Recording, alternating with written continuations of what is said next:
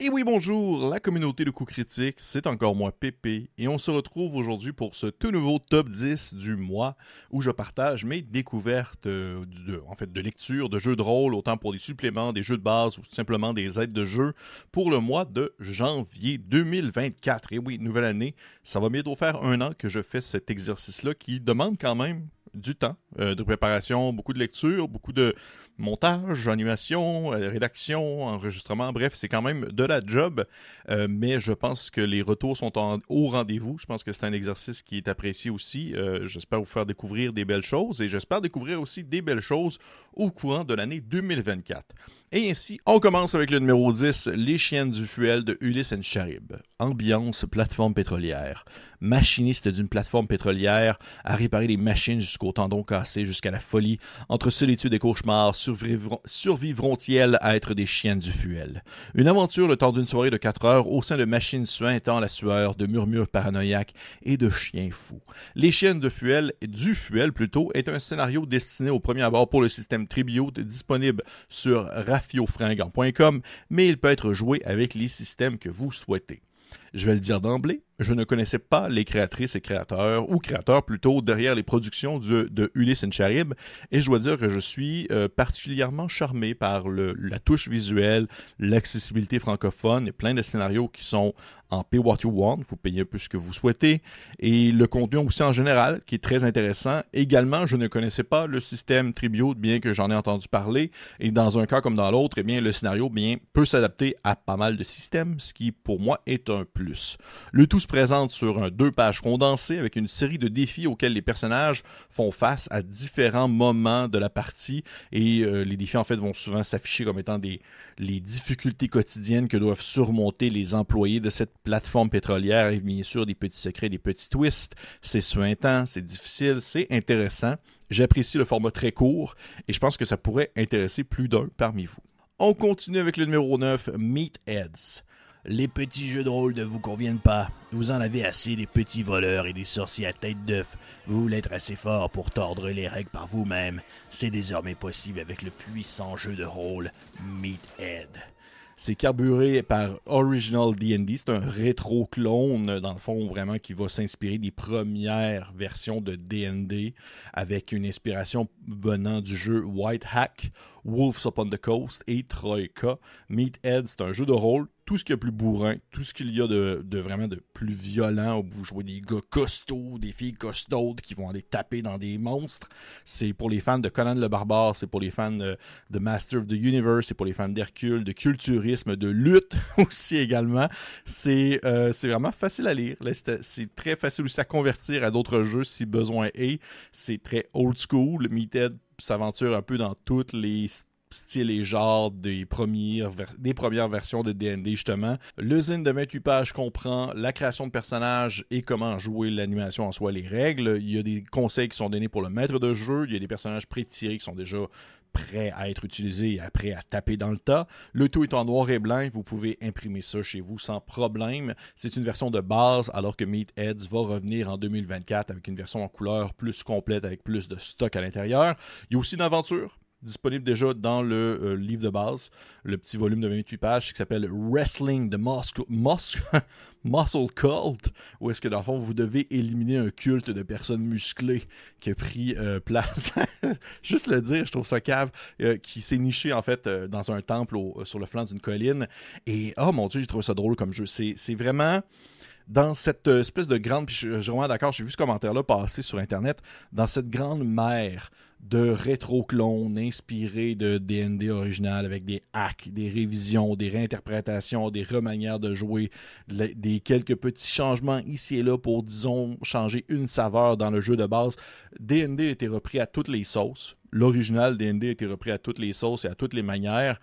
Mais Meatheads, je trouve, réussit à tirer son épingle du jeu avec justement son concept original, qui est beaucoup plus hilarant, beaucoup plus drôle, sans pour autant perdre de sa saveur. Alors que oui, comme je l'ai mentionné tout à l'heure, avec les inspirations, Conan le Barbare, euh, les Masters of the Universe ou Hercule encore, eh bien, ce sont des référents qu'on retrouve euh, réellement à l'intérieur du jeu, ce qui euh, fait, en, mon humble avis, une réussite. C'est bien écrit, c'est imaginatif, c'est plein de fantasy. Euh, il y a plein de suppléments déjà qui sont sortis des règles optionnelles, euh, des aventures, des plus. Il y a plein de stocks et pour vrai, j'ai vraiment hâte de voir le contenu final lorsque le jeu va être lancé au complet. Qu'est-ce que ça va proposer en termes de, rétro-clone, en termes de, réinterprétation justement de la vieille école de. Je, pour ma part, je suis déjà vendu, déjà avec la prémisse de jouer des personnages musclés. ça me fait vraiment rire, je trouve ça super amusant. Numéro 8, The Curse of Ganshogr. Le roi des oies est accroupi dans sa grande maison au milieu des champs verdoyants qui ont été gagnés à la guerre par ses ancêtres. Il se régale chaque soir du gazon le plus succulent, des vins étrangers les plus riches et des laitues les plus fines. et dans l'obscurité marécageuse à l'extérieur de son château, son royaume s'effondre et son peuple souffre. Et dans le grand marais, un endroit où la terre est dévorée, où des oiseaux de terreur hurlent la nuit, on peut entendre le cri du Ganchogre il est revenu, cette grande créature dangereuse qui veut la mort du roi des oies, et vous êtes engagé, en fait, pour aller tuer le Ganshog en question. En fait, The Curse of Ganshog est une aventure OSR qui, à la base, est publiée pour le jeu des Errant, mais qui peut, encore une fois, être facilement adaptable, adaptable un peu à ce que, vous voulez. Vous avez une visite guidée des marais entourant le royaume du roi. Vous avez euh, les explications, en fait, l'histoire en général du royaume. Euh, un donjon de 10 pièces où le Ganshrog a élu domicile. Et pour les gens qui se posent la question, mais qu'est-ce qu'un Ganshrog Eh bien, c'est une gigantesque oie géante. C'est un peu comme un genre de dragon, mais remplacer le dragon par une oie. Il y a une panoplie d'ennemis, des personnages hauts en couleur. C'est très conte de fées, je trouve. Et c'est très bon, en fait. C'est très, très bien fait. Une excellente saveur OSR. Moi, ce que j'apprécie énormément, en plus, c'est que au-delà d'être quelque chose qui est très typique old school aussi également, eh bien, il y a une, personnalité. Il y a vraiment quelque chose qui en ressort. Et là, définitivement, on s'entend, c'est assez euh, caractériel avec euh, la grande oie géante qui veut attaquer et le roi oie également. Roi oie, ça se dit assez mal, qui veut également euh, engager des gens pour pouvoir mettre un terme à l'existence de la bête.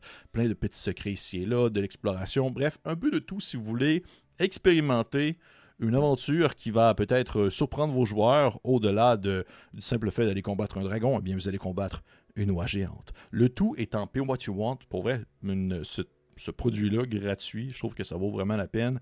Les liens, bien sûr, sont disponibles dans la description de la vidéo. Numéro 7, Weird NPC for Cyberpunk de Dr. Vodka. Eh bien là, c'est un petit euh, un petit halo que je fais à Dr. Vodka qui est un, animateur, un créateur, un collègue de, de passionné de jeux de rôle qui euh, apprécie énormément justement tout ce qui touche l'horreur, le macabre et le sombre. eh bien, il est aussi illustrateur. Il fait euh, ses illustrations pour ses parties, entre autres, qu'il anime sur la chaîne de Time to Roll, il me semble, j'espère que je ne me trompe pas dans le nom, mais il me semble que c'est ça. De, toute façon, le logo va apparaître pour être sûr que je ne me trompe pas. Et euh, il fait ses illustrations lui-même et il a mis en ligne un pack que vous pouvez télécharger euh, de petites images, petites illustrations qui représentent des figures de côté pour des personnages non joueurs, des NPC, des PNJ dans une ambiance cyberpunk. Donc pour Cyborg, euh, euh, Cyberpunk 2017, je sais pas trop, j'ai pas suivi la suite de la gamme de Cyberpunk, mais tout ce qui touche un peu futur dystopique, il y a des belles illustrations qu'il a fait et qui sont disponibles, que vous pouvez utiliser et qui sont aussi utilisables dans un contexte commercial. C'est compatible. Ça, euh, ça, ouvre des portes. Si jamais vous cherchez des illustrations à incorporer dans vos propres modules maison que vous vendez, eh bien, il est possible de le faire avec ces images-là. Moi, c'est le genre de choses que j'apprécie énormément. J'utilise beaucoup, beaucoup, beaucoup de packs d'images pour mes scénarios vendus dans le commercial. Donc, euh, merci, Dr. Vodka. Très apprécié. Euh, c'est vraiment un petit clin d'œil que je fais, mais c'est ma, une de mes découvertes du mois. Je trouve que ça valait vraiment la peine d'en faire mention. Numéro 6, Chaos Ring, traduit en français par GP. C'est un hack des règles de combat pour Original D&D, donc le premier D&D. Le tout tient sur quatre pages, ça se veut rapide, ça se veut violent, ça va nécessiter que vous possédiez déjà de base les règles de D&D, l'origine, le premier, et, euh, ou un autre rétro-clone semblable. Et en fait, le petit livret ne va toucher que le combat. Pour, et ça va utiliser 2D6. Euh, donc, vous avez exemple Donjon Dragon qui est un tout, et vous allez pouvoir retirer tout ce qui est combat et le remplacer par Chaos Ring. Et c'était un peu ça aussi dans le temps, dans le sens que euh, ces vieilles versions-là, euh, les mécaniques étaient souvent, on va dire, distancées les unes des autres, n'étaient pas connectées ou n'avaient pas d'influence les unes sur les autres, et il était ainsi plus facile d'aller retirer certains éléments et de le changer par quelque chose d'autre qui nous plaît. Et c'est un peu ça que propose Chaos Ring pour ce qui est du combat, alors que ça va proposer des mécaniques qui sont un peu plus rapides, qui vont offrir plus de possibilités, plus de, de man, on peut dire maniabilité, aussi plus de manœuvres, vous allez avoir plus d'action, la possibilité de faire des dommages supplémentaires. Bref, quelque chose d'assez fluide, quelque chose d'assez rapide. Je m'étais dit ça pourrait peut-être intéresser certaines, personnes. Puis en plus, ben, il est, traduit en français, fait que c'est quand même très cool. Hein? Je maintiens mon, euh, ma tentative de vouloir proposer plus de, de, stock en français que je découvre sur les internets. N'hésitez pas à m'envoyer des choses si vous découvrez des, des, éléments ici et là, des petites surprises francophones. Ça va me faire plaisir d'en parler éventuellement, un peu comme je le fais avec Chaos Ring, traduit en français par JP. Numéro 5, il s'agit de Green Jacker de Penflower Inc., un jeu de rôle dans lequel vous allez tenter de mettre de l'avant une révolution solarpunk au milieu d'une dystopie cyberpunk. On dit solarpunk, c'est-à-dire une révolution centrée sur l'utilisation de l'énergie solaire et donc d'une énergie renouvelable, écologiquement plus responsable. Et vous allez incarner une bande de Green Jackers, des activistes révolutionnaires qui doivent vivre dans une cité-État hyper capitaliste, construite au milieu des ruines d'un effondrement écologique mondial. Et vous allez devoir naviguer dans une métropole qui est dirigée par le conglomérat, c'est-à-dire un syndicat de bureaucrates du gouvernement et de dirigeants de méga corporations. Euh, j'ai trouvé ça très cool. Pour vrai, ma lecture, je trouve ça super intéressant c'est rafraîchissant, ça a une, ambiance un peu plus positive, contrairement à d'autres jeux cyberpunk que tu peux voir, parce que justement, un, jeu de type plus solarpunk, il n'est pas le seul du genre, mais qui euh, a une prémisse cyberpunk dans laquelle il faut évoluer tenter de faire une révolution. Je trouve ça intéressant. Et ça utilise un système de jeu que je ne connaissais pas du tout, qui s'appelle le Four Point RPG. C'est-à-dire que lorsque... C'est un système de jeu qui va utiliser en fait des points d'énergie et lorsque un personnage souhaite effectuer une action, quelque chose qui aurait des conséquences importantes, le joueur ou la joueuse qui dirige le personnage a deux options. Soit qu'il dépense un certain nombre de points d'énergie en échange de divers degrés de réussite pour réussir l'action qu'il veut faire, ou soit il veut tester sa chance en lançant un dé à six faces. Et euh, je ne connaissais pas du tout ça. Ça me rappelle certains autres jeux que j'ai lus récemment euh, où, justement il y a la possibilité de dépenser des points pour pouvoir améliorer ses chances de réussite, ou du moins réussir tout simplement. Et au cas si on veut jouer avec le, hasard, lancer un dé, je trouve ça vraiment intéressant. La prémisse était cool, les dessins sont vraiment cool. Euh, beaucoup de stock en quelques pages seulement. Ça vaut vraiment la peine. Pour vrai, jetez un coup d'œil. Ça pourrait peut-être vous plaire. Mon numéro 4, je l'ai présentement dans mes mains, je l'ai reçu récemment et je l'ai dévoré au complet tellement j'ai trouvé ça bon. Il s'agit de In Other Waters Tight Break pour Mothership. Un supplément pour Mothership. Euh, oui, je pense que je commence à avoir hâte que la boîte arrive parce que je parle de Mothership, je trouve quand même assez souvent dans mes découvertes du mois. Et chose que je ne savais pas au moment où j'ai backé euh, ce, petit, ce petit volume très très cool, c'est que c'est un jeu vidéo à la base. In Other Waters, si vous allez regarder sur votre plateforme de jeu vidéo préférée, euh, c'est un jeu dans lequel vous incarnez une intelligence artificielle qui étudie des euh, spécimens euh, sur une planète. Et c'est un peu ça, en fait. In Tide Break, ça se déroule dans le même univers, c'est le même concept, où vous vous retrouvez en fait sur une planète et vous devez étudier les différentes formes de vie. Fait que là, pour vrai, quand j'ai lu ça, quand j'ai lu, quand j'ai juste lu la prémisse, moi j'étais un, grand, grand fan de Subnautica. Subnautica est un jeu, un autre jeu vidéo que j'adore d'amour. Et quand j'ai lu cette prémisse-là, de me dire, waouh, un jeu de science-fiction dans lequel on, débarque sur une planète euh, marine et qu'on va étudier des euh, spécimens vivants, des créatures sous-marines, euh, dans laquelle il y a des menaces, mais aussi de la beauté, de, on va dire de, de l'exploration et des découvertes. C'est venu immédiatement titillé, on va dire, ce que j'apprécie énormément de jeux de rôle, c'est-à-dire justement la découverte. Et lorsque j'ai reçu ce beau volume que je tiens mes enfants dans les mains, je suis désolé pour les gens qui nous écoutent en audio, eh bien on a aussi, j'ai également aussi reçu justement une espèce de petit condensé avec tout le nécessaire pour partir à l'aventure sur cette fameuse planète avec des cartes qui représentent pour l'étude des espèces, mais aussi justement une grande carte à déplier qui représente les, différentes zones de la planète à explorer. Et à l'intérieur, tout est illustré, il y a des éléments en couleur, il y a l'espèce de même, la même palette de couleurs jaune et verte, bleu que le jeu vidéo possède également, et euh, des illustrations des différents spécimens marins qu'on peut découvrir avec leurs particularités. C'est vraiment vraiment, vraiment, venu me chercher sur quelque chose d'assez pointu que j'aime énormément et je n'avais pas encore eu le plaisir de mettre ma main sur, euh, ce type de produit-là. Et là, pour vrai, en lisant Tide Break, j'ai vraiment été charmé, j'ai vraiment été conquis avec des personnages non joueurs, des menaces, des dangers, des, euh, on va dire, des découvertes. Pour vrai, moi, ah, un jeu de découverte, de science-fiction, c'est-tu cool un peu? C'est le genre de choses que, je trouve qu'il n'y a pas assez. J'en veux toujours plus. Bref, si vous êtes un peu fan de Mothership et si vous avez été un fan de Subnautica, vous ne pouvez pas passer à côté de ce supplément. C'est exactement fait pour vous, donc il était fait pour moi. Euh, je ne sais pas s'il est sorti au moment, je ne sais pas s'il est disponible pour tout le monde au moment où euh, cette vidéo-là va sortir. Mais je vais quand même mettre euh, en lien dans la description de la vidéo les différentes informations importantes pouvant peut-être mener jusqu'à un site où vous pourriez peut-être le télécharger. Je suis pas mal sûr qu'il doit être disponible en version PDF dès maintenant, mais version physique, il ne doit pas encore l'être. Bref, In Other Waters Tide Break pour Mothership, un supplément d'exploration euh, sur une planète étrange et merveilleuse. Jetez un coup d'œil à ça, c'est du bonbon. Numéro 3, Les secrets de Pachacaba d'Antoine Fouache. Une enquête horrifique. Euh, l'histoire se déroule en 1931 lors d'une expédition archéologique au cœur de la ville de Lille. Les personnages joueurs font partie d'une équipe d'expédition ayant découvert une mystérieuse momie sud-américaine et alors qu'ils exposent leur découverte, de tragiques événements vont venir perturber leur spectacle et faire parler la ville. Pour rester en vie, les joueurs et les joueuses vont devoir conjurer la malédiction de Pachacaba et découvrir ses secrets. C'est concis c'est adaptable, c'est merveilleux. Pour vrai, je suis un très grand fan euh, des, histoires d'horreur, d'enquête que fait Antoine parce que il y a un petit côté, il y a un gros côté en fait qui est très appel de Cthulhu, mais beaucoup moins verbomoteur et beaucoup moins, euh, euh, on va dire, encastré de l'information dans ma tête. Ça va au strict minimum. C'est très concis. C'est très, justement, je trouve qu'il y a une approche qui est très euh, très NSR, OSR, quelque chose de très moderne où on va vraiment donner de l'information et laisser aussi le plaisir au maître de jeu de créer sur le côté, créer un peu ce qu'il veut en même temps en parallèle. Ça n'a pas vraiment besoin d'être le plus tatillon sur le détail le plus le plus concis possible, on nous donne l'important et ce qui est vraiment parfait avec ça. Encore une fois, Antoine, je, te, félicite, je te lève mon chapeau pour la mise en page, les photos, les dessins, les illustrations, les informations aussi données qui sont spécifiques pour le meneur. Euh, c'est le genre de choses que je verrai très bien à euh, euh, Horreur Liminale, petit clin d'œil, un jeu que je vais éventuellement bientôt parler sur la chaîne, je l'espère.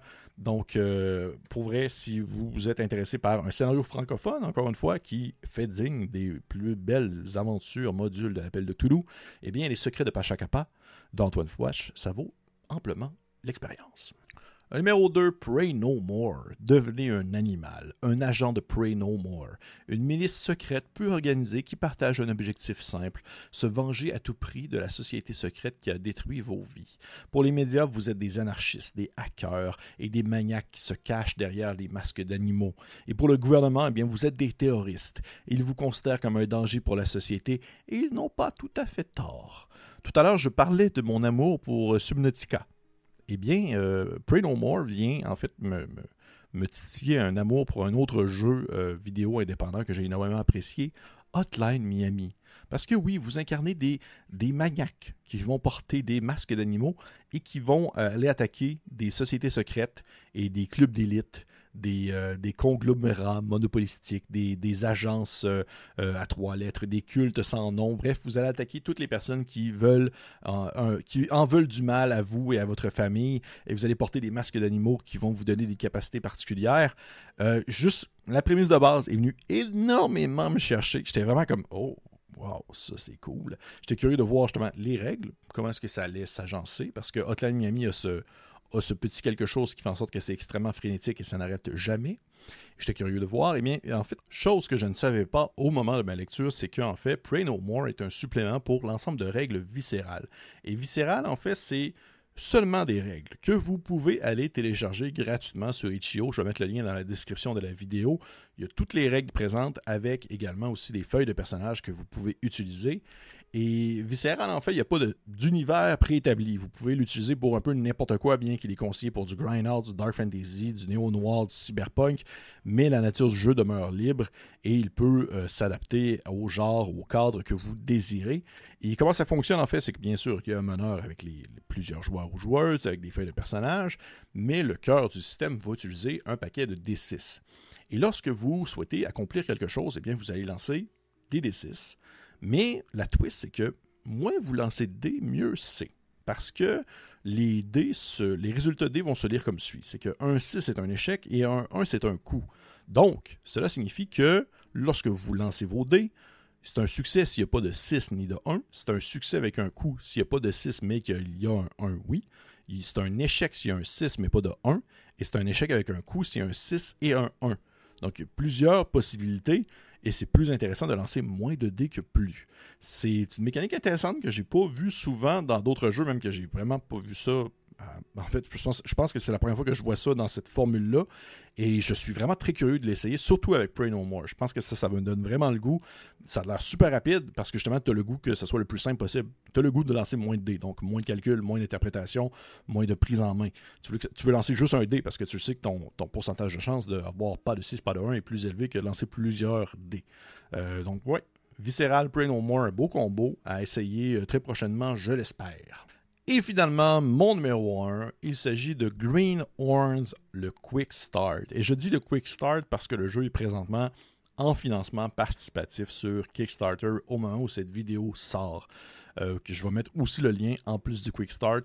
Green Horns est venu frapper dans un, style de jeu assez pointu qui, je pense, n'est pas pour tout le monde, mais qui pour moi vient faire vibrer des mécaniques ou du moins une ambiance que j'apprécie énormément, c'est-à-dire de la science fantasy, rappelant un peu euh, Troika, rappelant, un peu justement Master of the Universe ou euh, Shira et des choses comme ça. C'est, ça va utiliser le système de Together We Go qui a été créé par Marcus Linderum et développé par Tony Vazinda.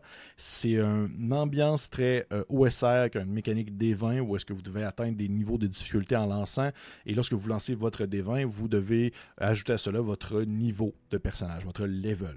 Et euh, c'est très bien pensé. C'est très, très léger aussi. On s'entend, c'est pas du tout du gros, grosse mécanique bien complexe et bien, bien difficile à comprendre. Et dans Green Horns, eh vous incarnez des cruxiens. c'est juste le mot, le nom me fait rire. Vous allez dans le fond vouloir protéger votre planète contre des anomalies vengeresses. Et vous êtes donc des espèces de presque comme des Power Rangers de l'espace où vous devez, euh, vous devez faire mille et une missions, vous rassembler pour aller attaquer une planète ennemie ou dans laquelle il va y avoir euh, des créatures étranges, des anomalies de l'espace. Et les planètes peuvent être générées à la manière d'un donjon et des missions pour chasser des primes, retrouver des criminels. Il y a plusieurs classes différentes où, qui vont justement marier l'espèce de genre un peu science fantasy, c'est-à-dire euh, une sorcière de lumière ou au contraire juste quelqu'un qui va avoir un fichu de gros gun dans les mains qui va vouloir tirer du gun dans l'espace. C'est juste quelque chose que j'aime beaucoup en général parce que c'est très ouvert, c'est très personnalisable. Il y a une base qui est très con, comment, je pourrais, comment je pourrais dire ça? Pas vraiment concrète, mais très tangible. on s'entend, c'est très caractériel encore une fois à la base, de prime abord. C'est facile de comprendre dans quoi est-ce qu'on s'embarque et c'est facile par la suite de construire par-dessus. Et c'est ce que Green Horns propose. Et l'ensemble est un tout, un bac à sable en constante évolution qu'on peut manipuler, transformer, faire un peu ce qu'on veut avec. Et c'est ce que Green Horns propose parce qu'il y a la prémisse qui est très forte et qu'on comprend dans quoi on s'embarque. Mais le reste, c'est vous qui le créez, c'est vous qui le, le manipulez, qui peuvent mettre de l'avant ce que vous souhaitez comme aventure avec vos, guerriers de l'espace, vos explorateurs spatials. Euh, c'est très pointu et très précis. Je comprends très bien que ça ne viendra pas être de la tasse de thé de tout le monde. Euh, mais pour moi, c'est mon petit quelque chose. C'est mon, numéro un personnel que j'aime beaucoup. Alors que je suis conscient qu'il y a d'autres, euh, présentations, d'autres modules ou, ou suppléments qui ont été mentionnés dans ce top 10 qui pourraient peut-être être plus euh, intéressants pour vous. Mais, hey, reste que c'est mon top 10 de janvier, ce sont mes découvertes. Euh, j'espère que vous avez apprécié ça. C'était, ça finit déjà. Ça finit déjà 10 découvertes pour le mois de janvier 2024. On se retrouve en février 2024 pour possiblement un spécial jeu sur l'amour, je sais pas, je, dis ça de même pour vrai, j'ai aucune idée ce que de février me réserve. N'hésitez pas, si jamais vous avez des choses à partager, des découvertes, des, euh, des découvertes francophones à me partager, vous pouvez m'écrire en privé, écrire sur le Facebook de Coup Critique ou même en courriel, ça va nous faire plaisir de vous répondre. Et pour les autres, on se dit à la prochaine fois.